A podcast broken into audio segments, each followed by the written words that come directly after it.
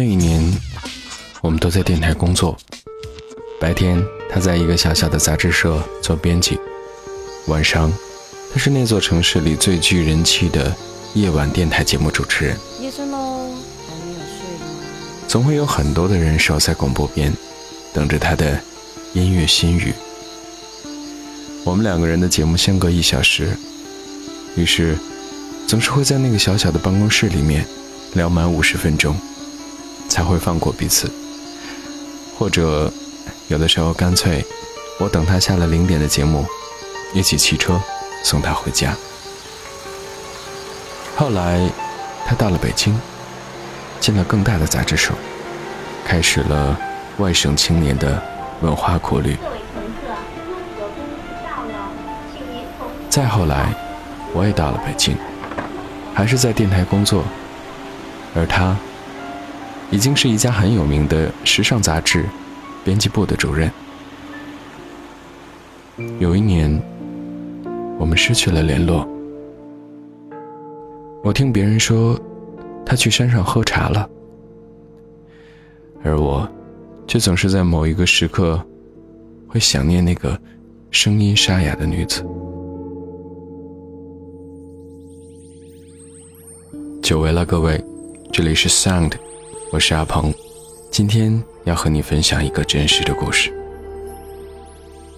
就在昨天，我们两个在手机微信里突然聊起了当年的电台时光，聊起了这个城市，聊起了初到北京的样子，还有后来的样子，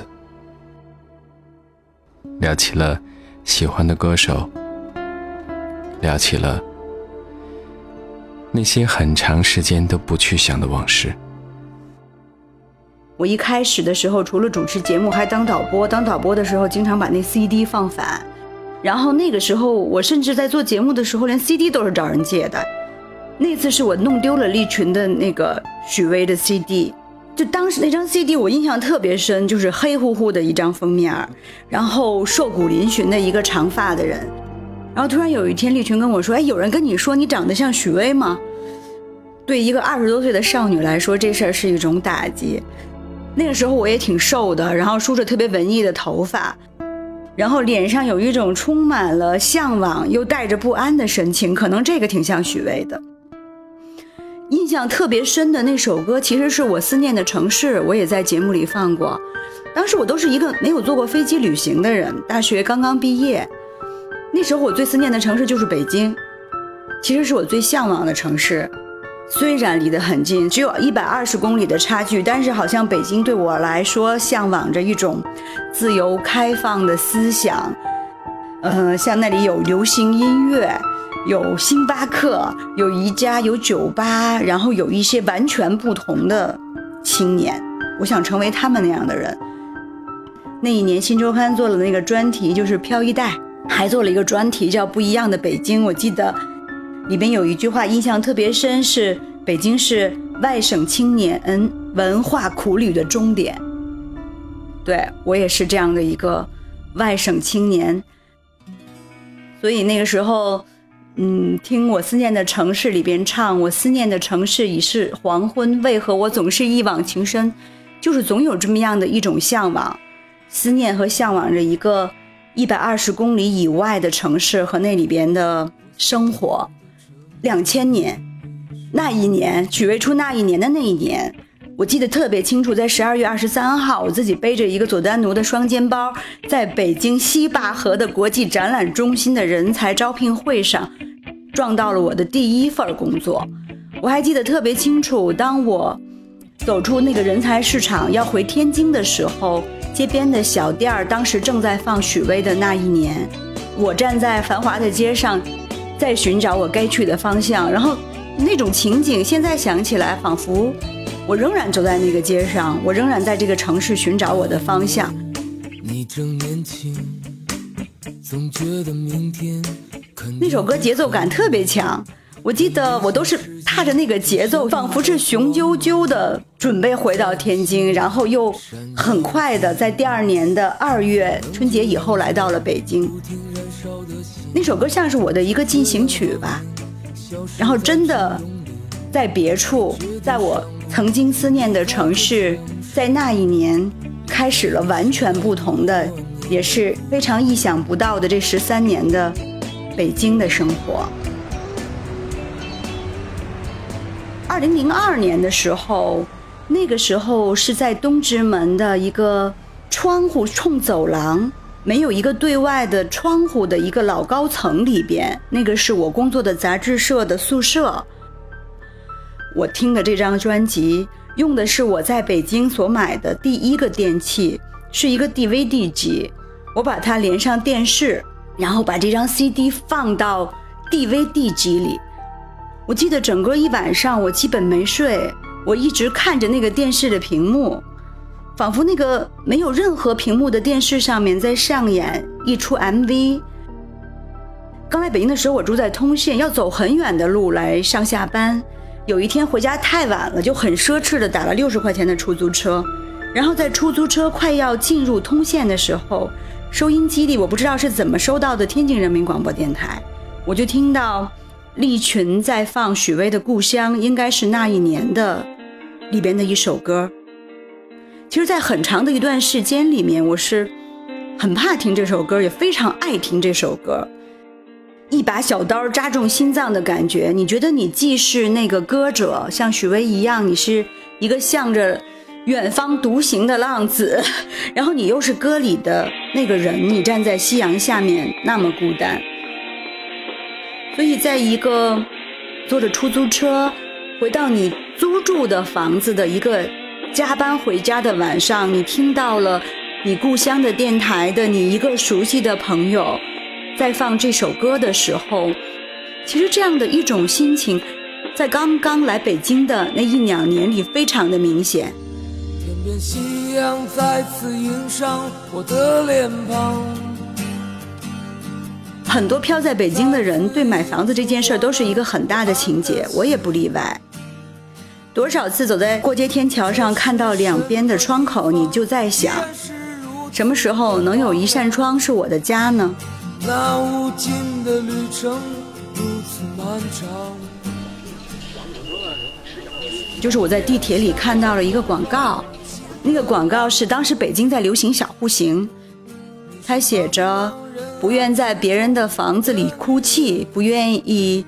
带着一百个玩具在别人的房子里搬家，不愿意加班以后回到别人的房子里，不愿意在别人的房子里遭遇寂寞。然后我就给我妈妈打电话，我说：“妈妈，你借我首付吧。”我说：“我必须得买一个自己的房子。”那一年我买了自己的房子。买房子交首付的那一天是两千零二年的十二月二十四日。我站在四惠桥，然后看见北京的夕阳，那个夕阳就永远的烙印在我的脑海里。因为从那天开始，我觉得我在这个城市里面有一个家了。我觉得我终于可以和这个城市有一种真正的关系。然后好像在北京的生活，算是终于有了一个新的起点。我还记得有一次搭一个老师的车，走在当时非常空旷的东四环。我买的房子当时还是个大坑，就是在长安街沿线的东四环。我记得那个老师对我说：“他说你看你还多么的年轻，就像东四环一样，你的未来还刚刚的开始。”两千零四年，许巍发新专辑做宣传的某一天，我在七九八的一间摄影棚里看到了他。然后许巍扎着那个小辫儿，脸上放光，被摄影师要求假扮弹吉他还要跳起来。我看到他有一点羞涩和紧张，但是他真的不是在别处那张专辑。我的朋友说我像他的许巍了，他是另一个许巍，一个很温和的，在走向成年的人。我说许巍，你知道吗？我是你的歌迷，我一直听你的音乐成长。嗯，这是我所看到的许巍，是我们的第一次见面，也是我们的分别。许巍再出啊，每一刻都是崭新的时候。我已经搬进我东四环的新房子了，那个大坑终于变成了一座拔地而起的大楼。我终于有了一个六十三点八平米的小房间，但是有一个硕大的朝北的阳台，能够看到对面一个更高级的小区的万家灯火。嗯，我记得那个时候，我还是用我的那个破 DVD 听的这个专辑。我当时是坐在嗯新装修的房子的地板上，看着远处更繁华的小区的灯火。当时我已经结婚了，啊，我对我们两个人有了一个小小的家庭，我们一起听了这张专辑。我就对我老公说，我觉得许巍没劲儿了。这么多年，我觉得每一个成长的关键，我们都在一起。但是现在，我觉得好像他没劲儿了，我很有劲儿。我特别期待着，也踌躇满志的期待着自己的未来。嗯，那段时间，好像我的朋友们都去听《绝版青春》了，我根本就没有去，因为一个奔跑在跑道上的人，他可能不需要回忆，他需要的是不停的向前。然后不停的冲刺，更高、更快、更强，越飞越远。那个时候，就是经常工作十二个小时，然后在两点钟在 CBD 打车回家。然后我常常是那栋豪华大楼里走的最晚的人。那个时候记得给家里打电话，总是很匆匆的就挂了，说。啊，妈妈没时间，那我在开会呢。那种时间里面是没有时间来听音乐的，就他的音乐还是在心里面一直会回想起来，就是那朵蓝莲花也依然存在。嗯，我可以加班十二个小时也觉得不累，然后我的生活是那么的精彩，虽然压力非常大。我也会在一些非常纠结的时刻，在我办公室门口的小朋友们都下班之后，有的时候会蹲在办公室的角里突然痛哭，来自己宣泄一下。但我觉得，嗯，一切都是 OK 的，梦想就是现实，一切都会好起来。嗯，我从一个小编变成了首席编辑，后来又变成了主编，又变成了总编辑。然后我由和大家坐在一个办公室，变成了有自己的一个办公室。然后东四环的楼市也蓬勃的发展起来了，然后一下子变成了 CBD 的一部分。那时候我特别特别的有劲儿，我会觉得，嗯，一个特别美好的未来，然后梦想照进现实的光线特别明媚。虽然我的房间是。朝北的，在零四年的时候，我没有注意到自己的变化，因为我完全沉浸在希望里。其实对于我来说，我那个一年也是说，从一个向着远方独行的浪子，开始变成了一个在奥运跑道上奔跑向前的选手。我踌躇满志地跑在了跑道上，我想超过周围的人，我想得到喝彩。许巍在那一年像他的歌一样吃茶去了，我在意那一年比赛去了。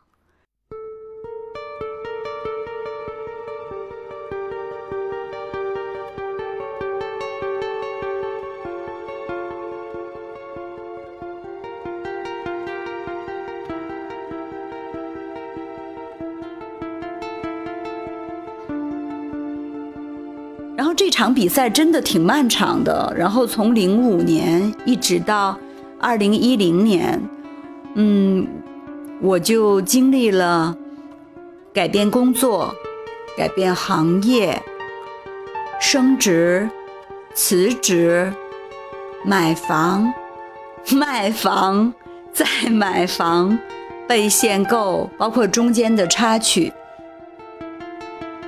我在一零年完全停了下来，因为我觉得我来北京是在寻找我该去的方向的，但是我该去的方向和我的梦想并不写在那个名片上，也并不存在于 CBD 那栋大厦的我的独立办公室里。我就在问我自己，我在做什么呢？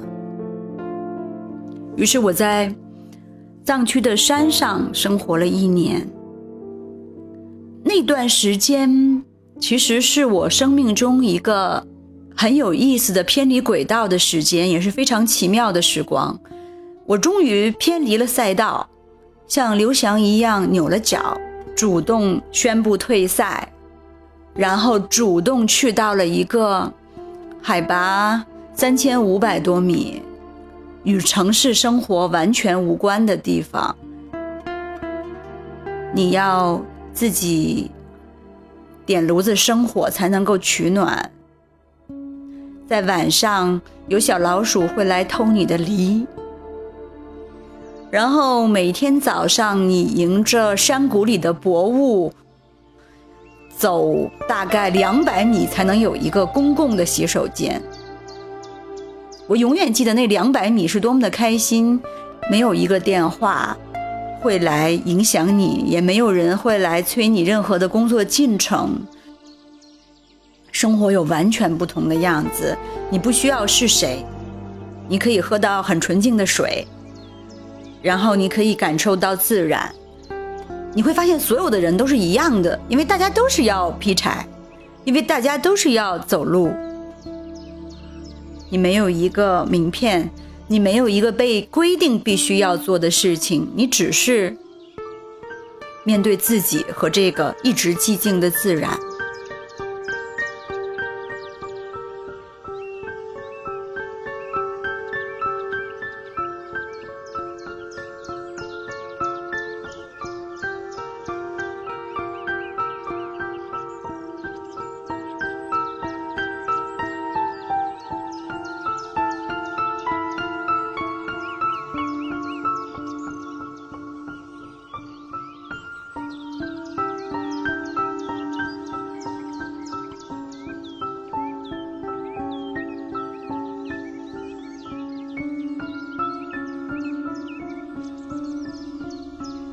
个时候我没有想念过北京，你会惊讶的发现你能够完全变成另外一个人，和你的身份剥离，好像那个时候你会陷入一种停顿，来重新思考一下我是为什么而来的，我都做了一些什么，那我对未来的执着，我所要的那个未来是什么呢？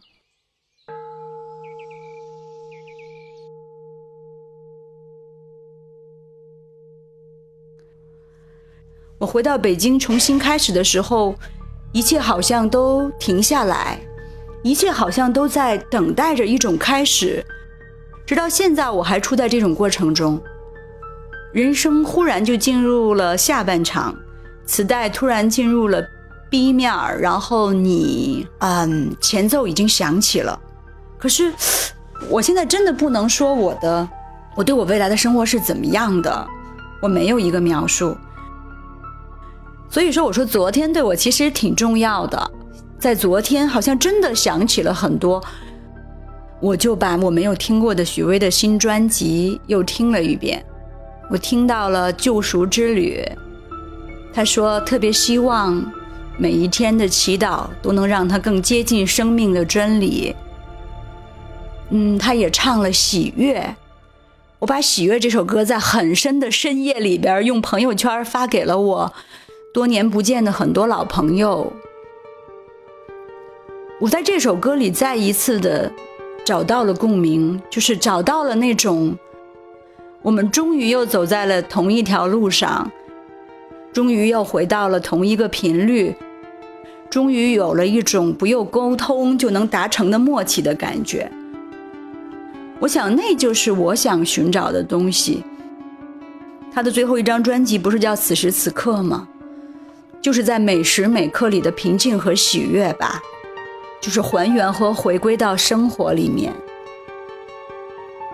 不是一个比赛选手，只是生活，只是行走，只是感受，我不知道许巍在这种寻找的过程中都经历过什么，就是好像一个久别的朋友又回来了。对分别的日子，并不需要做一个汇报，我都干了什么。但是你们的了解还是和从前一样的。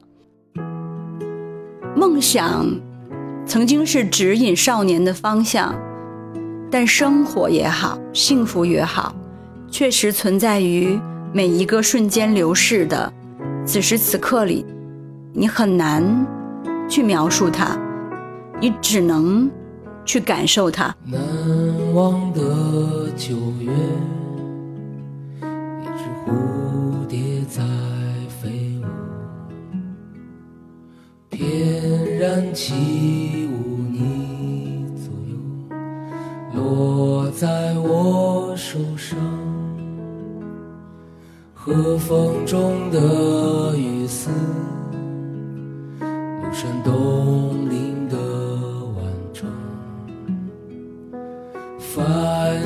飘渺在耳边，回旋向天际。多么难舍的九月，我能日夜守